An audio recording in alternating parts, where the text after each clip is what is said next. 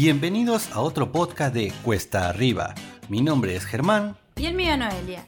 Y podés encontrarnos en Instagram como Cuesta Arriba Web y en cuestaarriba.net. Comencemos. Muy buenas a todos, estamos en otro podcast de Cuesta Arriba, iniciando el tercer audio y el segundo capítulo de nuestra historia, que es titulado Grandes decisiones, nuevos desafíos. Recuerden que pueden encontrarlos en nuestra página web, hay más de 10 capítulos ya escritos que les vamos a ir relatando, así como también se podrán enterar de las redes sociales en donde pueden contactarnos. Bueno, como te veníamos contando, la loca idea de mudarnos del país venía ya instalándose hace ya varios años y cada vez fue reafirmándose más. Así que lo teníamos como una decisión firme. Ya, ya sabíamos que nos queríamos ir y que queríamos viajar. Sí, decisión que en un principio implicó largas, larguísimas jornadas y noches en vela buscando el próximo destino. Recuerden como le decíamos que sabíamos que nos queríamos ir para continuar creciendo, pero de momentos eh, buscábamos un lugar que fuera el destino que íbamos a tener. Y no fue nada fácil, la verdad porque nos encontrábamos con un montón de trabas en varios países a los cuales no podíamos acceder más que como turistas o como estudiantes solo por el hecho de que no teníamos la ciudadanía europea que es lo que le facilita a muchos argentinos el poder eh, ir eh, a los países de Europa y vivir y trabajar allí. Y en otros casos lo que nos pasaba era que si bien podíamos trabajar a lo mejor de nuestra profesión o perfeccionarnos en ella, nos requerían un nivel de inglés muy elevado que, mm, nosotros no, teníamos. Y bueno, esto que les contábamos un poco antes de que al tener más de 30 años ya no podíamos aplicar una work and holiday. Pero lugar tenía que haber, la gente se va, la gente emigra, eh, lo que no sabíamos era cómo hacen. Entonces nos tocó recorrer el mundo por internet. Eh, buscar en las embajadas de cada país, eh, ir aprendiendo inglés para ir pudiendo entender lo que decían algunos sitios de embajadas oficiales y ver qué detalles te pedían en cada uno de estos sitios para poder encontrar eh, la posibilidad que estábamos buscando. Y bueno, recorriendo el mapa, nos encontramos con Australia, descubrimos Australia con paisajes hermosos, con variedad de climas, con muchísimas playas, donde la multiculturalidad y la variedad de idiomas eh, es cotidiano, digamos, diario, porque mucha gente lo elige como país para, para vivir. Y la verdad que, bueno, utilizando Internet eh, lo pudimos conocer a través de, del, o sea, caminando con el muñequito por, por, los mapas de Google y gracias a que hay imágenes y gracias a que otras personas que, se fueron, que emigraron a Australia, subieron videos o hicieron sus, sus canales y, pudieron compartir su experiencia, eh, nos ayudaron a investigar y bueno, y, a tomar la decisión de querer irnos allí.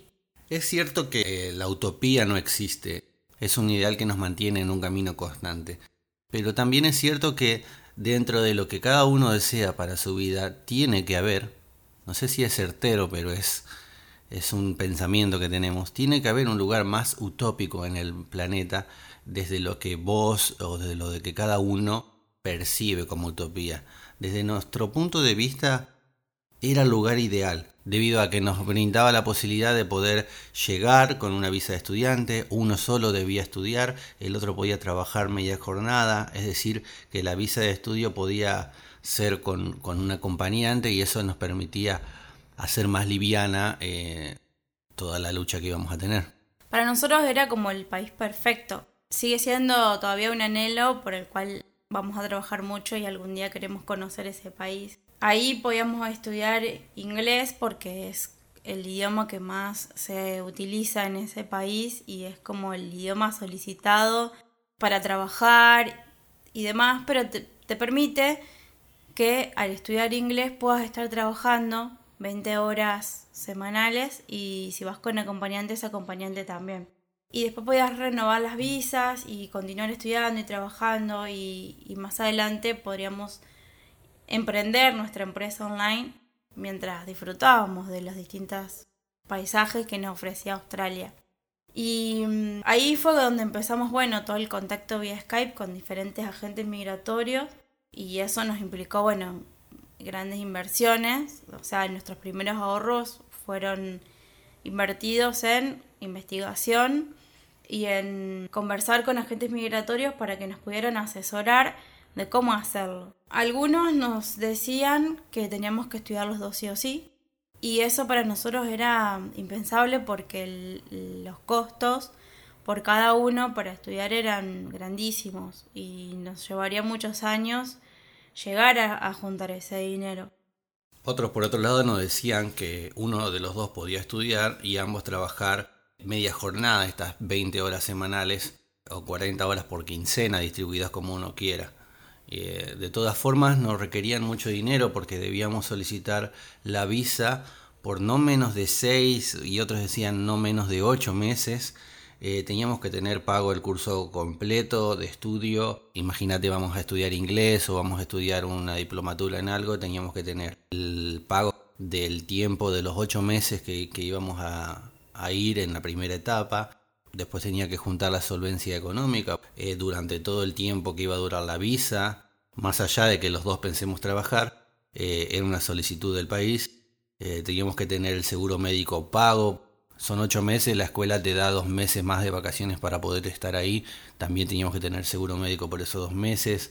Teníamos que tener el pasaje de avión de ida y el pasaje de avión de vuelta para que ellos aseguren de que, de que vas a volver. En resumen, te pedían muchísimo solo por estudiar una carrera de inglés que la puedes estudiar en cualquier lado durante ocho meses. Sí, hay que eh, mencionar un punto importante. No es así para todos los países. Existe un nivel, una tabla donde existen tres niveles en los que se encuentran diferenciados los países y según en qué nivel esté tu país son las exigencias que lo requieren a los ciudadanos eh, para poder ir a estudiar o trabajar allá. En nuestro caso, Argentina estaba en un nivel 2 y por eso, bueno, tantas exigencias en cuanto a, la solvencia económica. Y nos pasaba que nosotros veíamos eh, muchos colombianos que también estaban en esa situación porque su país estaba en nivel 2 y al día de hoy nos ponemos contentos por ellos porque su país ascendió a nivel 1 y ya no les piden solvencia económica, lo cual facilita muchísimo las cosas porque muchos de los que ya se fueron allá eh, se fueron habiendo sacado créditos y endeudándose y con mucho esfuerzo sí, lo fueron pagando y demás, pero si su país hubiese estado en ese nivel 1 de entrada, todo hubiese sido bastante más fácil para ellos, ¿no? En nuestro caso, bueno, no pasó. Sin embargo, a pesar de todo el dinero que nos pedían, y sobre todo por ser dos, y más porque uno va como acompañante, entonces las exigencias son otras, te piden cuentas conjuntas, te piden tiempo de convivencia, y a pesar de, bueno, todo ese dinero que nos pedían, que era un montón, eh, nosotros, bueno, nos sentamos a hacer cálculos, a pensar en cómo alcanzar esa suma, decidimos, bueno, si ahorramos todo un año y vendemos un terreno y que tenía Germán y, vendemos el auto y trabajamos doble turno todo el año, bueno, quizás en un año llegaríamos a juntar esa plata. Siempre aclarando, como le contamos en el capítulo pasado, que nosotros partíamos no desde el punto cero, sino más atrás, porque aún debíamos saldar algunas deudas, cosa que hicimos en el proceso, pero estábamos en valores negativos, o sea, había que saldar las deudas para poder empezar a ahorrar, para poder eh, lograr los objetivos, privándote de salir y de muchas cosas porque el camino era largo.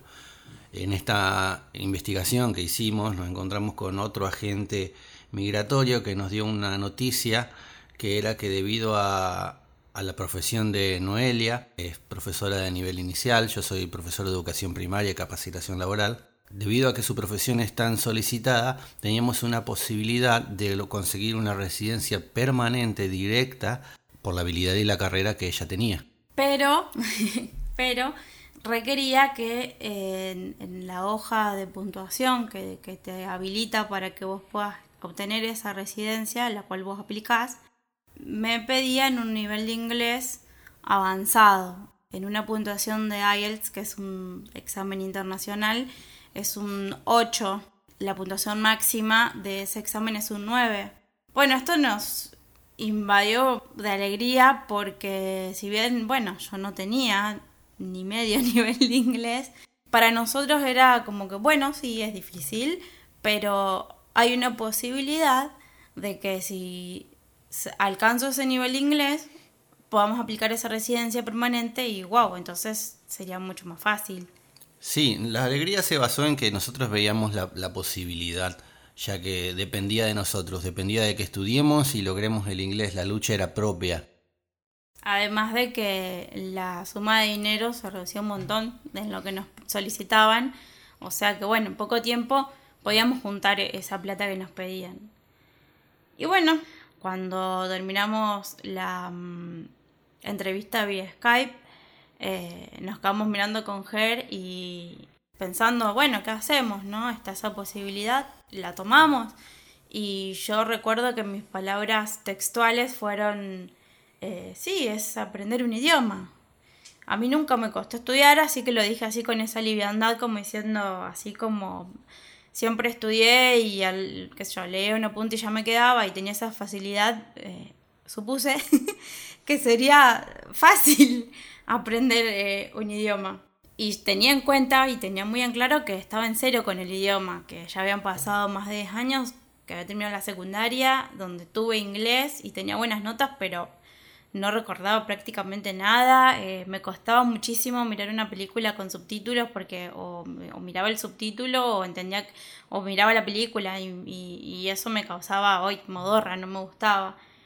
Y el, si bien escuchaba canciones en inglés, no entendía un pomo de lo que hablaban y, y bueno, pero así todo dije, bueno, a ver, es un idioma, es sentarse, es estudiar, es como, era como una fórmula matemática, de alguna manera.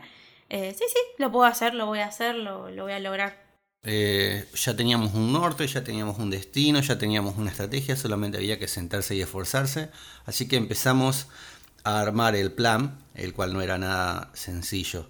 Debíamos analizar y tener en cuenta distintos factores, como los gastos mensuales y anuales, como ser estas deudas que había que saldar o créditos, el dinero que se destinaba a pagar impuestos y otros servicios de la vida cotidiana que hace que se te reduzca la, capacidad de ahorrar, eh, el gasto en transporte, en alimentación, en el trabajo, en, los demás, esos gastos fijos y variables que uno siempre tiene. La dificultad de que el ingreso era eh, que teníamos mes a mes era en peso argentino y es una moneda en constante devaluación desde hace muchos años. Los costos en dólares de las diferentes posibles visas que nos habían propuesto, la de ir como estudiante, la de ir como profesional, Ir como profesional requería que validemos un montón de procesos, de titulaciones, de consultas eh, con los abogados migratorios y de pago de trámites. Y todo eran dólares cuando nosotros ganábamos en pesos argentinos y cada vez que queríamos solamente preguntar cómo era un proceso había que gastar en dólares y eso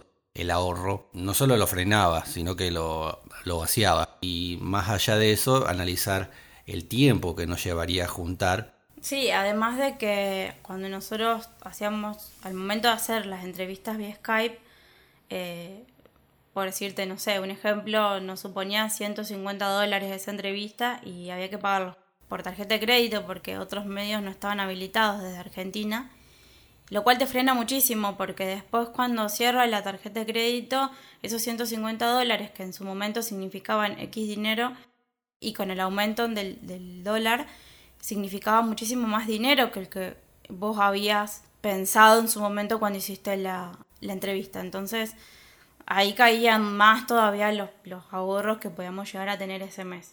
Y cada gasto que teníamos eh, pasaba por este proceso. Era comprar hoy, pagarlo cuando cierre dentro de 27, 30 días la tarjeta, saldar eso eh, en lo que vos habías pagado ese mes más toda la inflación que estuvo que no dependía de vos, pero que tenías que pagarle igual. Y si te retrasabas, eh, el dólar seguía aumentando. En realidad lo que pasaba era que el peso seguía cayendo y había que saldarlo. Y había que pagar toda la diferencia por un país que perdía valor económicamente.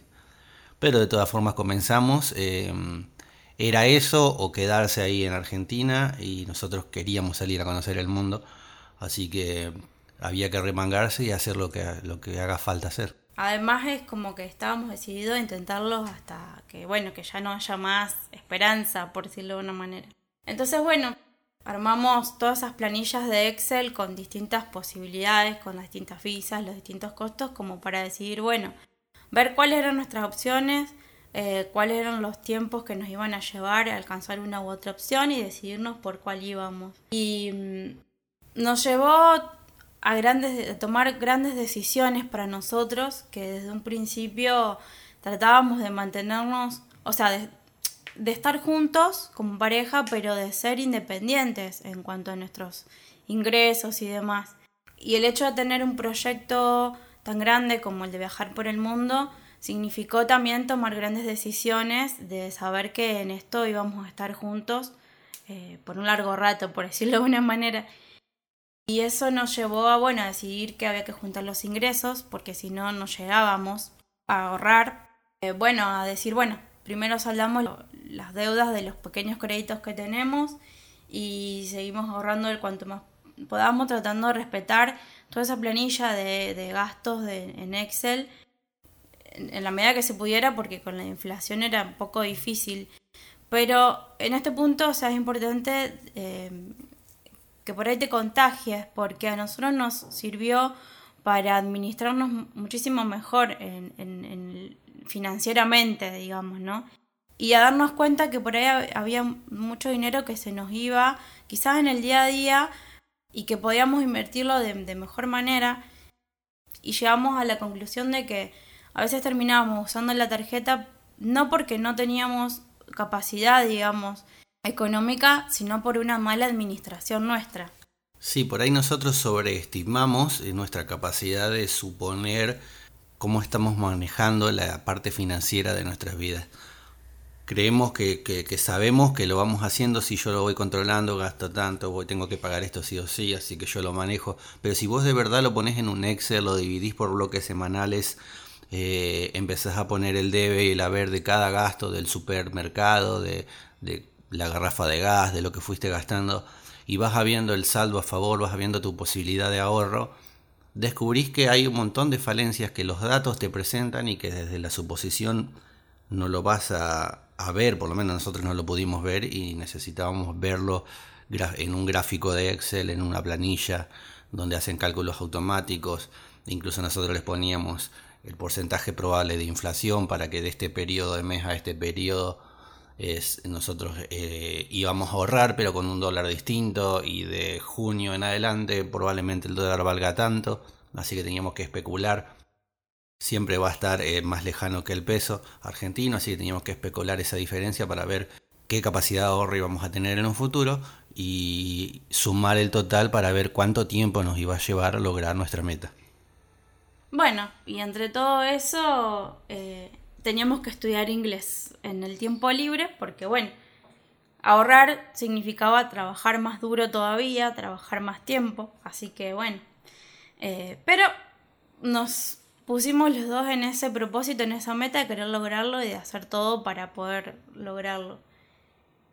Y mm, como siempre, nos faltaban los imprevistos si bien con los meses las, las deudas fueron disminuyendo, eh, los gastos mensuales continuaban aumentando. ¿Por qué sí? Porque la inflación nos quería jugar una carrera y nos quería ganar a toda costa y por más que nosotros le pusiéramos el pecho, eh, siempre la inflación nos ganaba. Y esto interfería directamente en nuestra capacidad de ahorro.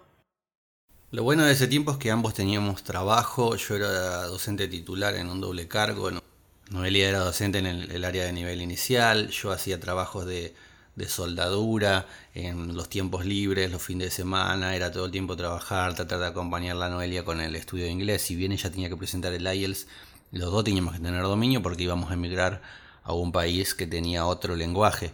Bueno, fue justo en la época en la que yo estaba hacía un año que me había recibido. Para mi suerte, eh, me llegaban reemplazos de diferentes instituciones, por lo cual, o sea, eh, tenía trabajo y en muchas ocasiones en doble jornada. Y por otro lado, habíamos comenzado con un emprendimiento al cual estaba yendo muy bien.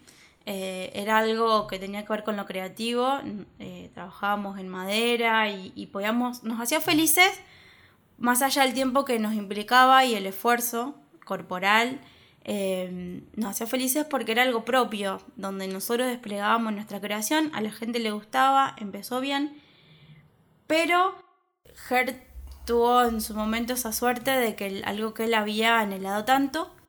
Sí, me habían ofrecido un cargo directivo en una de las escuelas de capacitación eh, manual y el área de tecnología en la primaria, así que tenía la oportunidad de, de ser director de escuela, de hacer esa experiencia y en pos del análisis de que tuvimos de que quizás el emprendimiento, a pesar de que le estaba yendo bien, eh, tenía un probable techo firme eh, debido a la dificultad que tiene emprender en, Argentina y de legalizar todo el emprendimiento y la parte impositiva para alguien que está iniciando.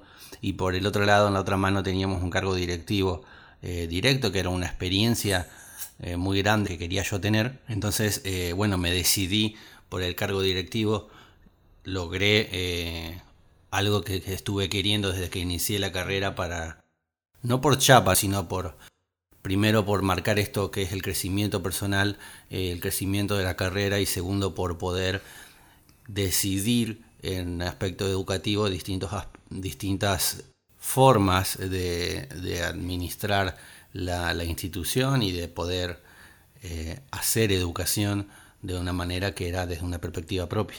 Así que bueno, se sumaban más decisiones a tomar en este proceso.